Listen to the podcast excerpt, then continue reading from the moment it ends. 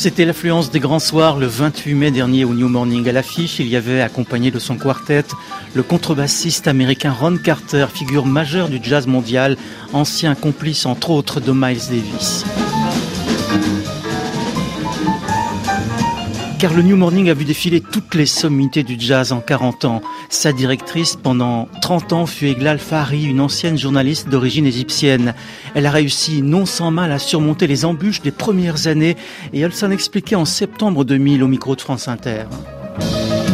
J'ai eu une chance formidable. À cette époque, il n'y avait rien que nous. Il y avait des petits clubs, un ou deux mais c'était pas grand-chose. Ils n'avaient pas assez d'espace pour avoir les meilleurs musiciens. vous faisiez venir qui tout, tout le monde, tout le monde, les meilleurs musiciens, Nina Simone, tout ce que vous voyez maintenant au Zénith ou ailleurs, Tito Puente, euh, Stan Getz, euh, enfin tous les meilleurs musiciens. Et donc nous avions des, des rentrées, ce qui m'a permis de payer des dettes. Et l'une des grandes réussites d'Eglal Fari a été de permettre aux musiciens de se sentir à la maison. Ce sont eux-mêmes qui le disent d'ailleurs. L'impression que j'ai, moi, c'est qu'on est, euh, est, qu'on est en famille. Emmanuel Bex, pianiste et organiste. Un club, ce qui est important, c'est pas tellement les murs, c'est plutôt la personnalité de ceux qui accueillent. Pour moi, c'est ça.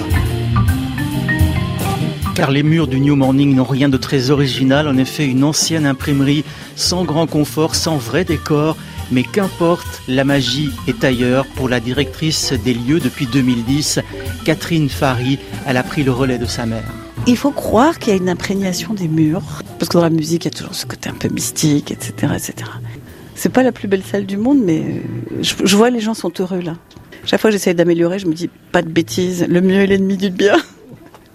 Tu veux perdre la magie faut essayer de trouver le moyen. On a un peu rénové, etc. Mais pour qu'ils s'en aperçoivent pas et qu'ils continuent.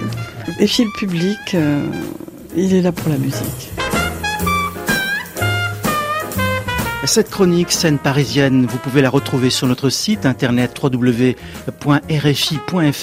avec des interviews dans leur intégralité et des photos.